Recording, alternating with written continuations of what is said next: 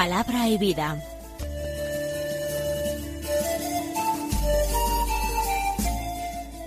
Con el padre Manuel Horta, desde Sevilla.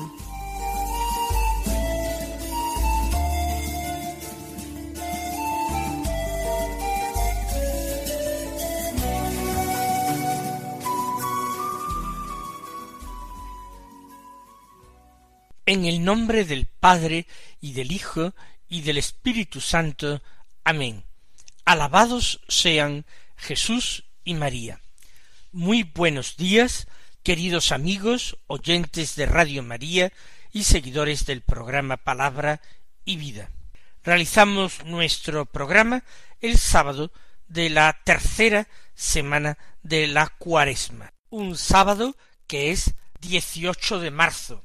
En este día la Iglesia celebra la memoria de San Cirilo de Jerusalén, un santo padre de la Iglesia, que nació el año 315 en el seno de una familia cristiana en Palestina. Él siguió su deseo de ser sacerdote y con sólo treinta y tres años fue elegido como patriarca de Jerusalén.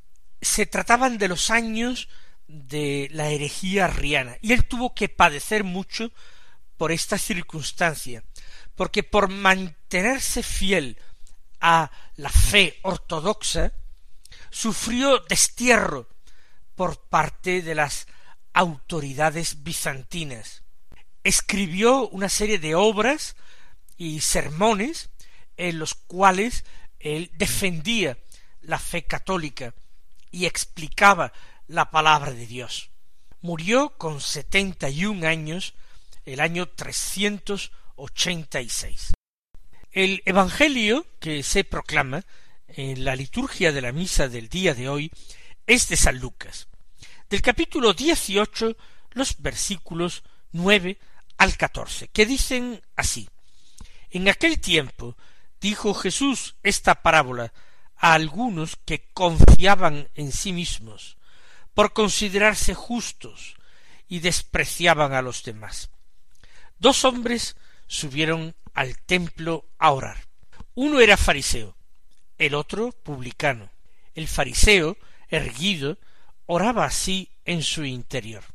Oh Dios, te doy gracias porque no soy como los demás hombres, ladrones injustos, adúlteros, ni tampoco como ese publicano. Ayuno dos veces por semana y pago el diezmo de todo lo que tengo. El publicano, en cambio, quedándose atrás, no se atrevía ni a levantar los ojos al cielo, sino que se golpeaba el pecho diciendo Oh Dios, ten compasión de este pecador.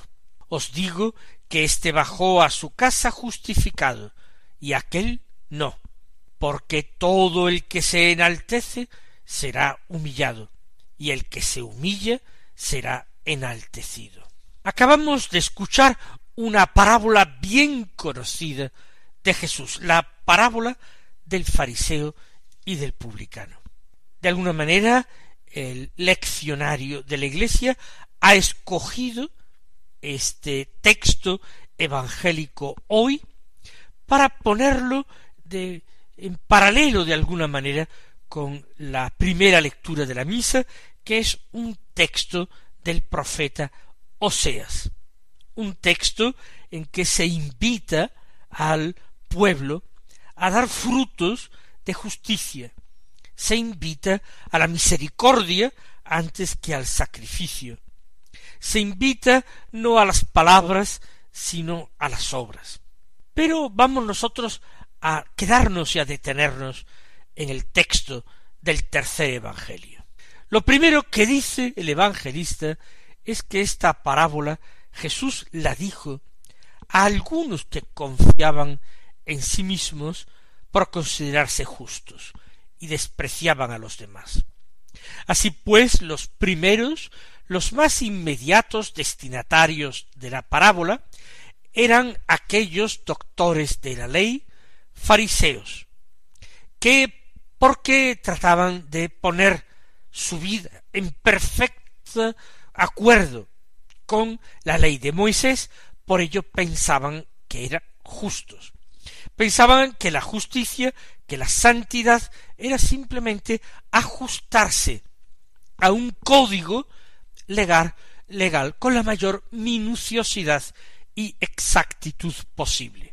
Sin embargo, la fe en el Dios de Israel, con mucho más motivo, diríamos nosotros, desde la perspectiva de la nueva alianza, la fe en el Dios y Padre de nuestro Señor Jesucristo, no consiste en cumplir con exactitud una serie de normas y de preceptos. La fe entraña siempre diálogo. Es Dios que sale al encuentro del hombre, que le interpela, que le revela o se le revela y exige de él el reconocimiento, exige la gratitud y sobre todo exige de él la respuesta, que el hombre acepte libremente ser su interlocutor, que entre en un diálogo de amor, de amistad con él.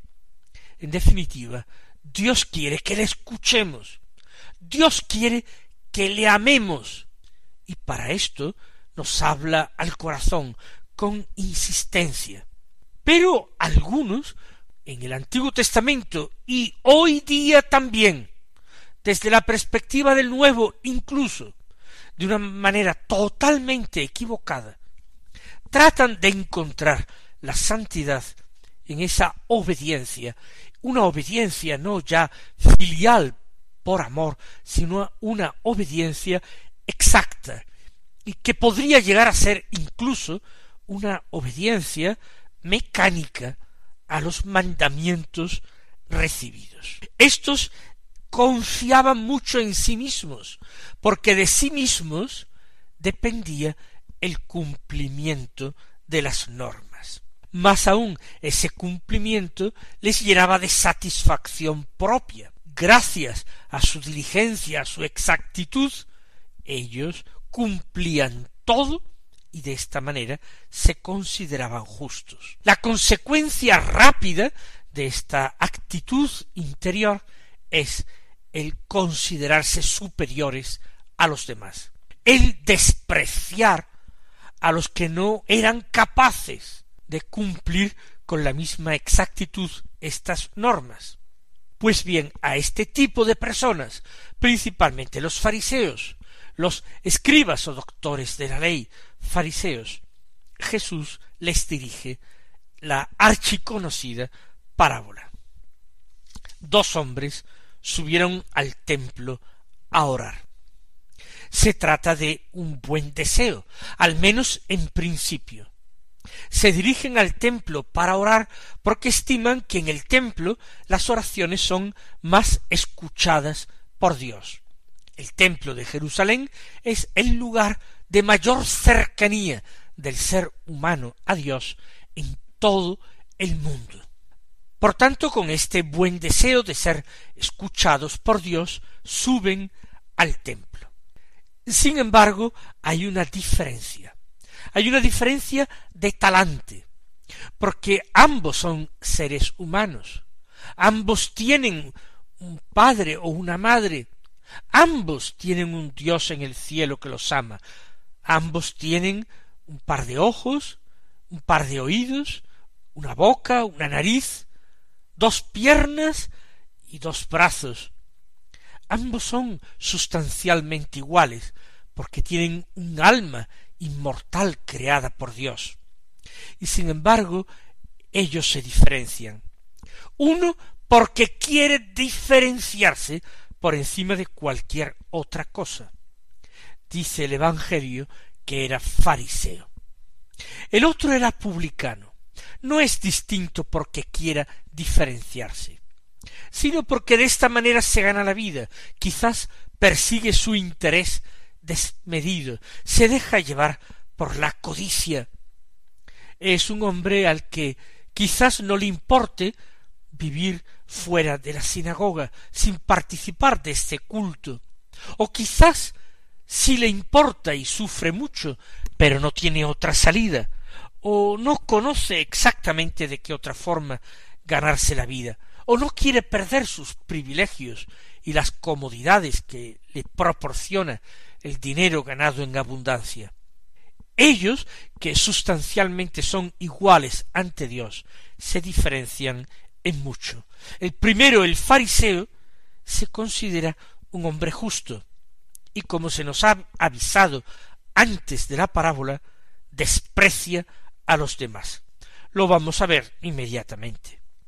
Mientras que el segundo es simplemente eso, un hombre pecador, que sin embargo en el templo se abre a sentimientos de humildad, de confusión, de contrición profunda por sus pecados. Inmediatamente nos describe el Señor la forma en que ambos comienzan a orar. Para ello han subido al templo. Pues bien, ¿cómo ora cada uno? ¿Cómo se relaciona con Dios cada uno? Porque es esto la oración. Respuesta al amor de Dios y a la palabra de Dios que se nos dirige primero. ¿De qué forma ambos escuchan y entran en contacto con Dios? El fariseo estaba erguido y oraba en su interior. Orar en su interior, en relación o como contraste con la oración del publicano, es una oración que no es capaz de salir de sí misma, no es capaz de salir del corazón, permanece en el interior. Cuando el fariseo no cree que pueda encontrar a Dios en su interior. Se encuentra Dios en el templo y se encuentra Dios principalmente en la observancia externa a los mandamientos de la ley de Moisés. El fariseo está erguido que demuestra en presencia de Dios en el templo una falta de reverencia profunda. En presencia de Dios el hombre debe postrarse, el hombre debe doblar sus rodillas para adorar, el hombre debe comportarse como se comportó Moisés, el autor de la ley, que venera y dice cumplir el fariseo. Moisés que descalzó sus pies, descalzó sus sandalias y se prosternó en presencia de Dios ante la zarza que ardía sin consumirse. Este fariseo no se descalza, no se postra, actúa de una forma bien distinta a Moisés, que considera su maestro, su legislador, su inspiración y su guía para la vida. No solamente está erguido y no postrado, no solamente permanece en su interior orando, sino que además el contenido de su oración nos lo dice Jesús. Oh Dios, te doy gracias porque no soy como los demás hombres. Es una expresión verdaderamente singular y extraña. Si él no fuera como los demás hombres, no tendría un alma inmortal. Si no fuera como los demás hombres, no sería tan amado de Dios como hijo. Si no fuera como los demás hombres, no tendría oídos para escuchar la ley de Dios. No tendría esa mirada interior que es capacidad espiritual para contemplar. Si no fuera como los demás. No tendría esas dos piernas y pies que le permiten llegar al templo para cumplir con su obligación de oración. Sin embargo, él lo primero que dice es esto absurdo, no soy como los demás hombres. ¿Acaso Dios le ha hecho carecer de algo importante? En absoluto, no es a eso a lo que se refiere el fariseo. Él, diciendo que no es como los demás hombres, trata de subrayar su propia perfección, trata de destacar, de poner de relieve su propia justicia, una justicia apoyada en las obras, en el cumplimiento minucioso de la ley, como hemos dicho. No soy como los demás hombres. ¿Y cómo son los demás hombres? No poseedores de un alma inmortal, no amados por Dios su Padre. No, los demás hombres, él dice, son ladrones, injustos, adúlteros. Tampoco, dice, soy como ese publicano. ¿Por qué dice semejante cosa? Es como ese publicano, porque a los dos se le ha ocurrido ese día subir a la misma hora al templo para rezar con el mismo objetivo. Por tanto, ¿cómo es capaz de decir que él no es como ese publicano? En casi todo, en un noventa y nueve por ciento es idéntico a aquel publicano. También, si ustedes quieren, es idéntico a él en ser pecador. Porque aunque el fariseo no lo sabe, él es un pecador. Sin embargo, gracias, Señor, gracias, Dios mío, gracias por no ser. Es verdaderamente triste este desenfoque profundo que padece como una grave enfermedad espiritual el fariseo. Tanta lectura de la palabra de Dios, tanta meditación y estudio de esta palabra de Dios, no le han conducido a la sabiduría divina, le han conducido a la necedad. ¿Y esto por qué? Porque ese estudio de la palabra de Dios se ha hecho sin corazón, sin entrañas de misericordia, sin cumplimiento de la ley, la ley que establecía junto al mandamiento máximo de amor a Dios con todo el corazón, con todo el alma y con todas las fuerzas, acuérdense de que ese era el Evangelio de ayer que meditábamos, establecía como segundo mandamiento, semejante en todo al primero, el amar al prójimo como a sí mismo. Evidentemente el publicano ora a Dios desde la consideración de sus pecados. Quizás eso le inquieta, pero al menos está en lo exacto.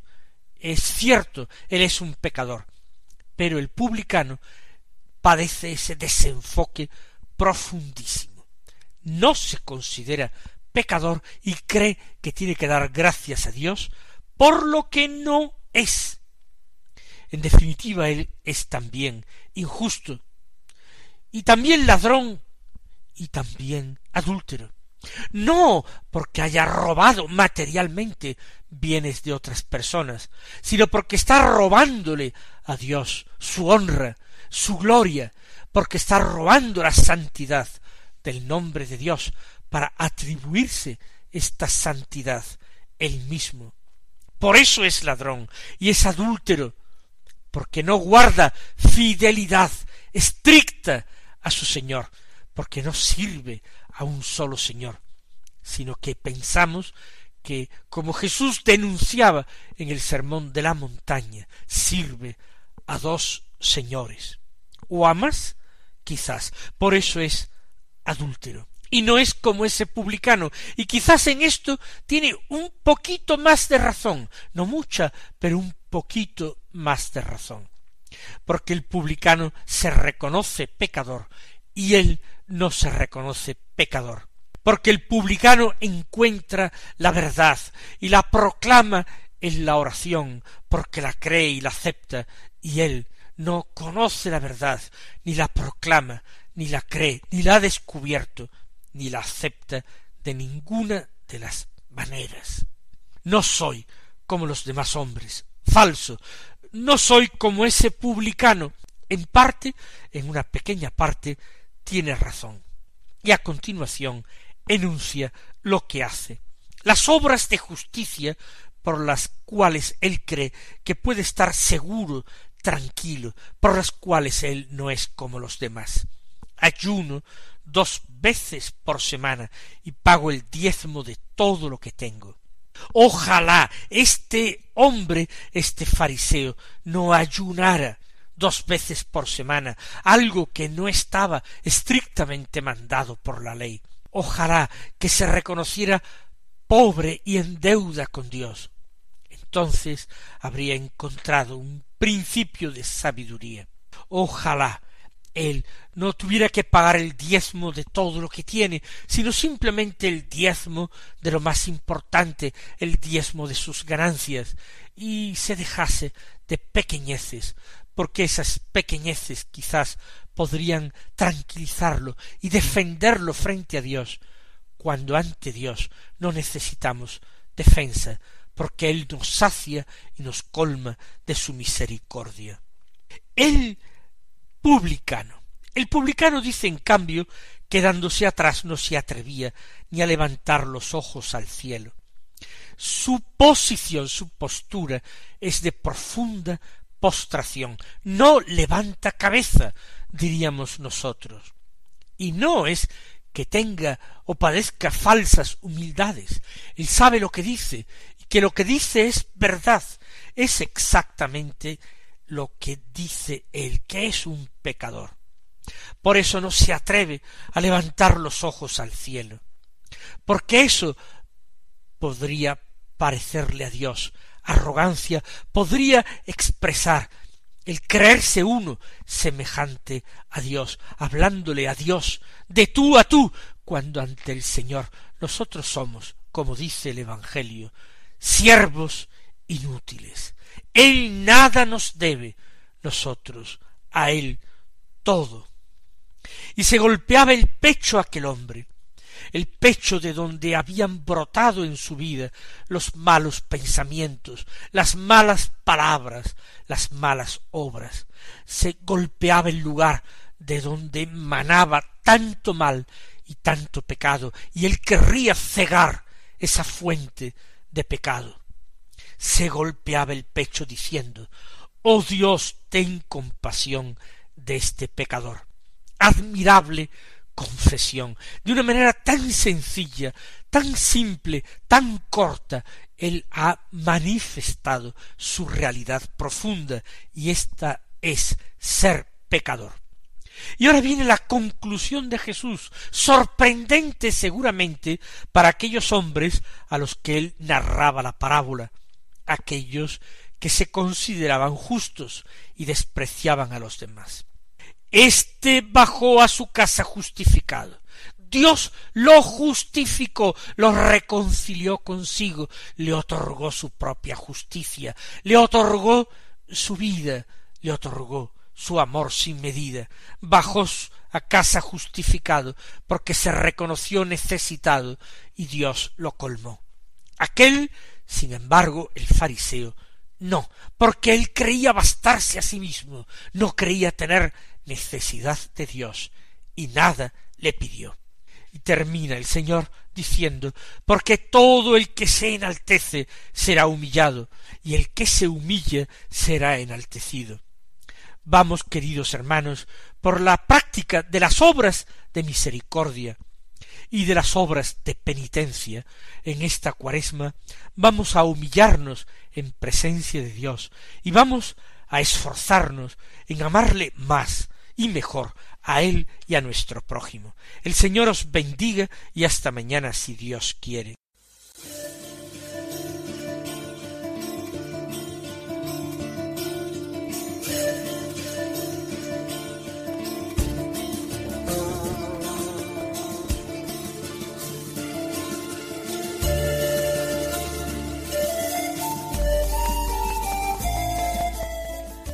Concluye Palabra y Vida, un programa dirigido desde Sevilla por el Padre Manuel Horta.